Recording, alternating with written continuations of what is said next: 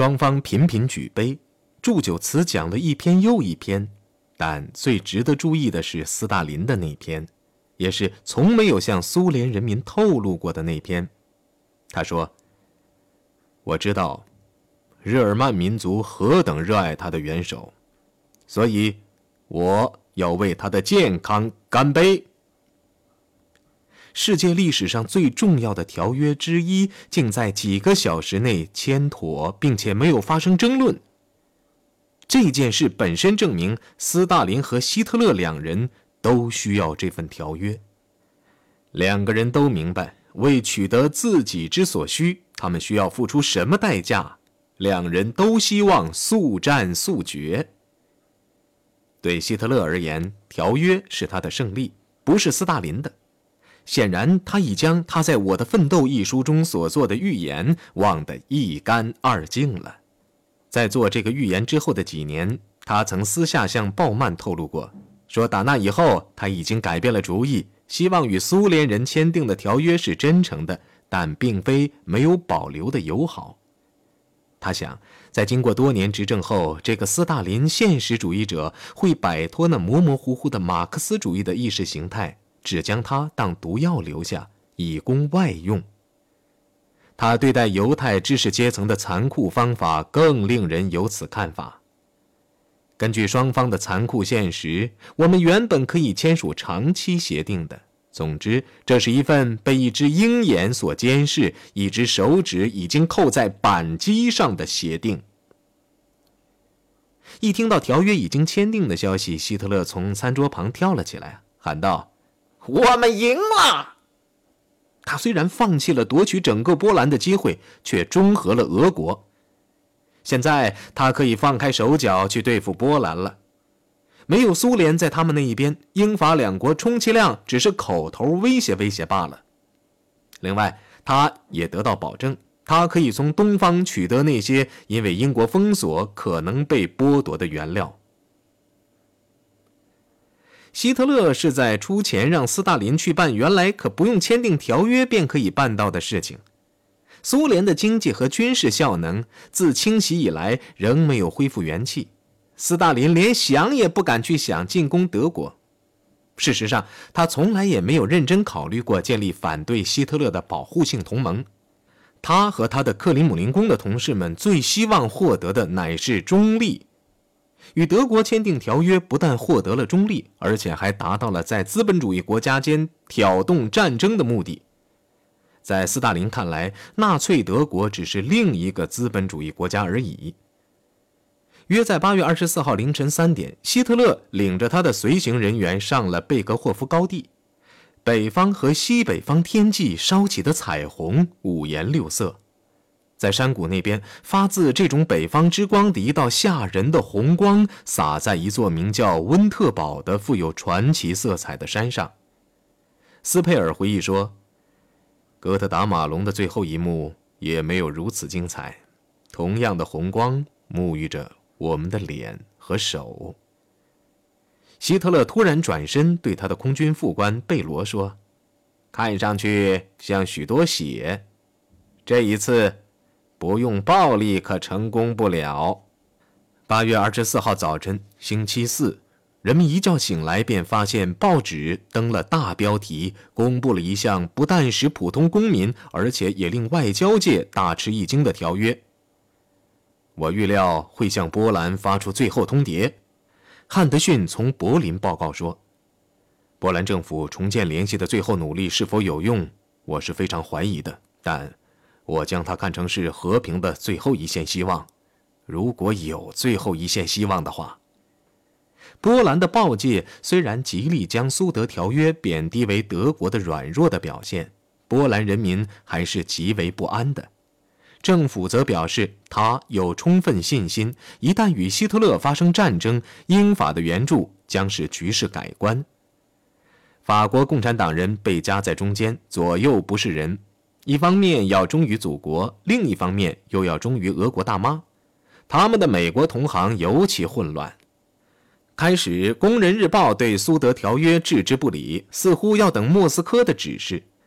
后来，美共领导人白劳德宣称条约削弱了希特勒，极左的进步人士不问情由，便乖乖地接受了党的一条新的路线，那就是与希特勒签订条约后，俄国便可为最终反对法西斯主义的战斗做好准备。罗斯福总统的反应是给希特勒发出另一封道义的电报，敦促希特勒在合乎情理的规定的期间内，不要再采取积极的敌对行动。但是与他以前做的一样，把这封电报束之高阁，忘得一干二净。在莫斯科，斯大林在自我庆贺，因为他坚信在政治现实面前，英国人将会妥协。他更认为，已经答应给他的势力范围用不着流血，靠谈判便可以到手。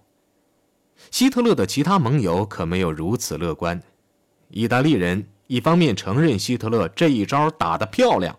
另一方面，却又深感不安，而日本人则害怕这一联盟会鼓励斯大林向满洲施加压力。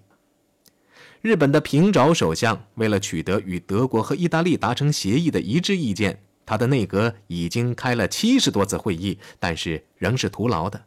他觉得非常难堪，并且为之搞得目瞪口呆。他竟宣布，由于近来欧洲局势离奇复杂，本内阁即日起辞职。一般说来，德国公众是高兴的，也觉得松了一口气。多亏了元首，受包围的威胁，在两条战线上作战的恐惧，一下子奇迹般的烟消云散了。觉得咽不下这项条约去的是元首的那些最坚强的老追随者，但是。他们中的大多数人也很快说服了自己，那就是领袖对自己是了如指掌的。希特勒飞到柏林，亲自去迎接回来的英雄里宾特洛甫。当天晚上，他躲在总理府听取外长的汇报。里宾特洛甫口若悬河，大讲特讲克里姆林宫的主子们的事儿，使希特勒觉得自己有如置身于党的老同志中间。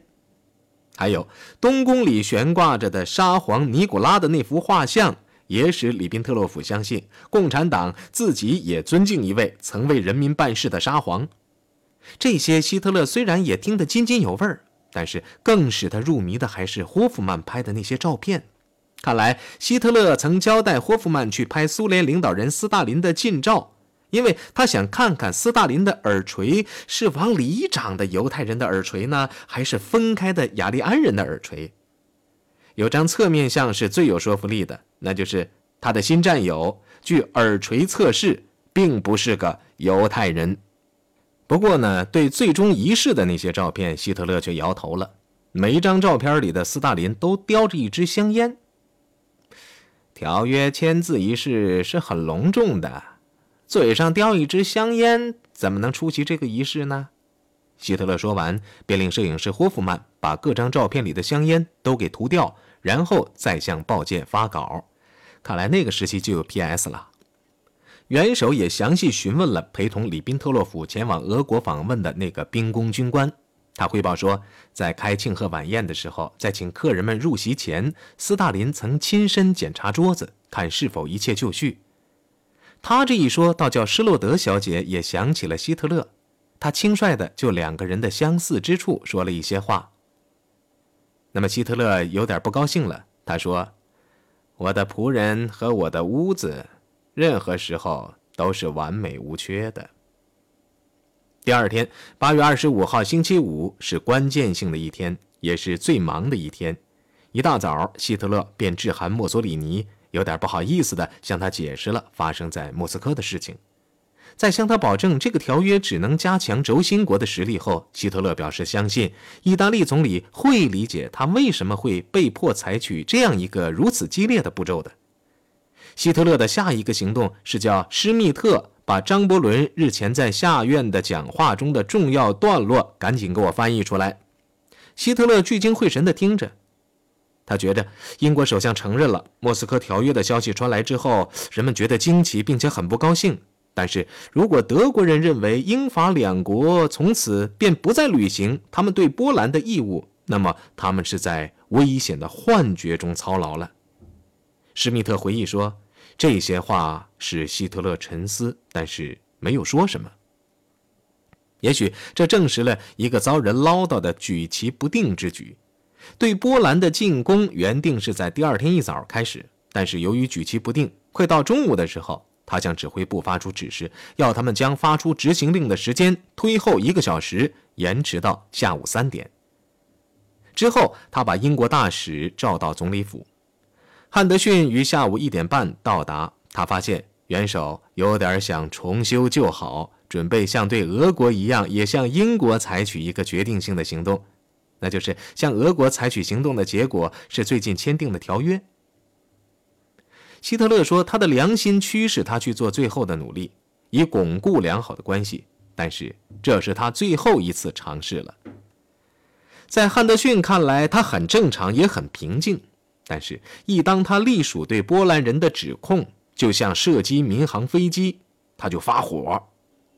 他喊道：“这些行径必须停止。”弹泽问题以及走廊问题必须立即解决，不得再拖延。张伯伦最近一次演说的唯一后果，很有可能是英德两国间一场血腥的、不可预测的战争。但是这一次，德国却无需在两条战线上作战了。俄国与德国绝不会再拿起武器互相厮杀。当汉德逊一再强调英国绝不会违背他给波兰许下的诺言时，原来摆好一副威胁恫吓架势的希特勒也讲起道理来了。波兰问题一解决，他就准备并决心再向英国提出一项全面的建议，比如他愿意接受大英帝国，并亲自保证它的继续存在。但是如果英国拒绝他的建议，他恶狠狠地说：“那就会出现战争。”而这又是他最后的建议。半个小时之后，也就是下午三点零二分，他批准了于拂晓进攻波兰的命令。表面上看来，他这一赌注原来是机会主义使然，但是应该承认，希特勒是个日常政治的狡猾巨匠。他的外交政策的确是有他基本的目标的，那就是一步一步的控制欧洲大陆。这个政策是与他激进的反犹计划密切相关的。在罗马，德国大使在齐亚诺的陪同下，带着当天早些时候草就的那封不寻常的信，正步入维内西亚宫。三点二十分，马肯森大使把那份文件递交给了墨索里尼。苏德条约深深打动了墨索里尼。与所有政治家一样，他也非常欣赏一举而得的杰出外交成就。然而，他毕竟讲求现实，不能不面对这个事实。什么事实呢？那就是在阿尔巴尼亚表现如此软弱无力的意大利军队，并不具备打一场真正的战争的士气、训练和技能。他没有对马肯森大使如此说，只说他同意，他完全同意莫斯科条约，毫不动摇的反共。不管发生什么情况，我都支持希特勒，并且无条件的。倾全力的支持。马肯森一走，墨索里尼便自己改变了主意，或者别人让他改变了主意。据齐亚诺说，是他说服了墨索里尼做书面回答的，并且是让他坦率地承认意大利没有做好战争的准备。只有在德国立即给意大利运送足够的军需品和原料，以抗击英法两国矛头指向我们的进攻，在这样的情况下，意大利才能参战。与此同时，意大利驻柏林大使也在向元首解释说，意大利总理的答复已经在半道上了。正当希特勒在等待下一个来访者——法国大使考伦德雷时，一名副官送来一份英国的新闻报道。站在希特勒身后的施密特扫了一眼这份报道：英国和波兰在伦敦签订了互助条约。希特勒没说话，思考着，显然他对此很是关切。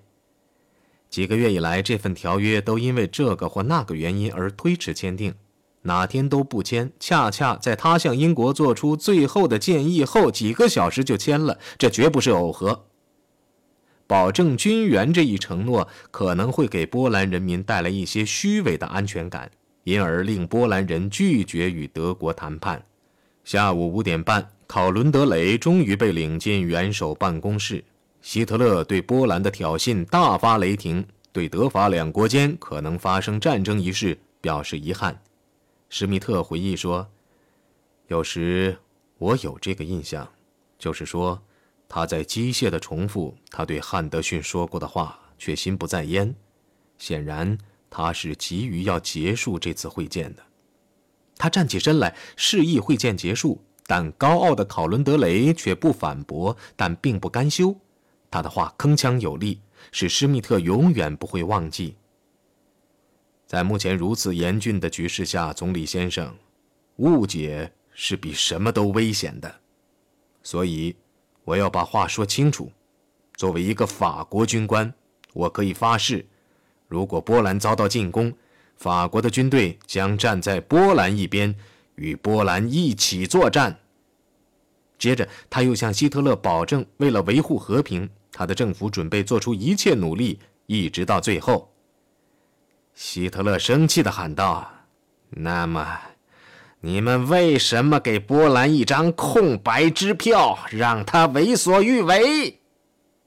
法国大使还没有来得及回答，希特勒便跳了起来，再次长篇大论地攻击波兰。不得不向法国开战，这对我也是痛苦的，但决定权不在我这里。他把手一挥，把大使打发走了。一分钟后，下午六点，阿托利科进来了，他身上带着墨索里尼的那封信，那是齐亚诺用电话口述的。在英波条约笔墨未干，在考伦德雷明确宣布法国的意图后，意大利不准备战争的消息像一颗炸弹炸在元首身上。对他来说，这是盟友的背叛，是完全没有意料到的。不过他控制住了自己，只是简单的说了一句：“我会立即答复的。”便打发墨索里尼的使者上路。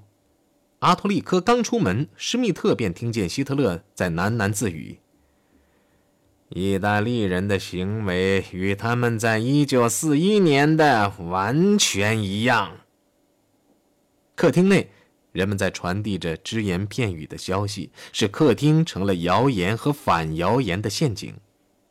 战争似乎不可避免了。以威兹萨克为例。他认为，阻止世界大战的可能性，以及战争爆发后意大利搁下德国不管，让他陷入困境的可能性只有百分之二。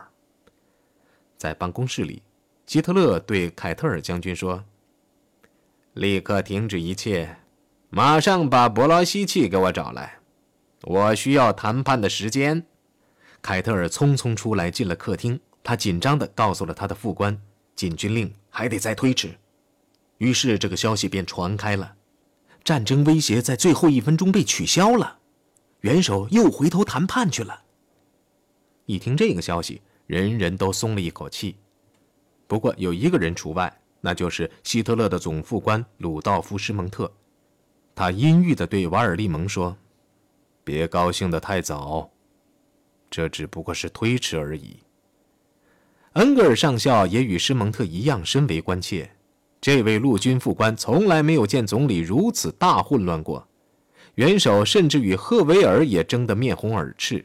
元首历来都尊重赫维尔的意见。希特勒打赌说，如果与波兰开战，英国肯定不会参战。赫维尔断言：“我的元首，千万别低估了英国人。一旦看到别无其他选择的时候，他们会顽固地自行其事的。”希特勒愤怒的不想辩论下去，转身走了。格林也相信英国人的警告并非只是挂在嘴上，便想偷偷和谈。他是个说干就干的人物，没有和里宾特洛甫商量，便与英国磋商，因为他不信任里宾特洛甫。但是这件事并非像看来那样大胆，因为他将事态的发展一一都告诉了元首。他的和平愿望很难说是利他主义的。他是个带有强盗气味的流氓，生活中的首要目标是享受他利用职权豪夺来的果实。战争有可能结束他醉生梦死的生活。另一方面，希特勒本人又按原则办事，虽然有点弯曲，不为贿赂所动。他有可能妥协，但是只有在能令他更接近其最终目标的时候，他才这样做。格林明白这一切。所以他才小心翼翼地执行其曲线和平的政策。他挑选了一个富有的瑞典商人达勒鲁斯，在这项计划中充当非正式的中间人。达勒鲁斯的妻子是德国人，本人呢又在德国拿利息，所以他与戈林有共同的愿望，那就是阻止英德发生战争。还有，他也有条件这样去做，因为他有许多有影响的英国朋友，这些人也愿意暗中为此事奔跑。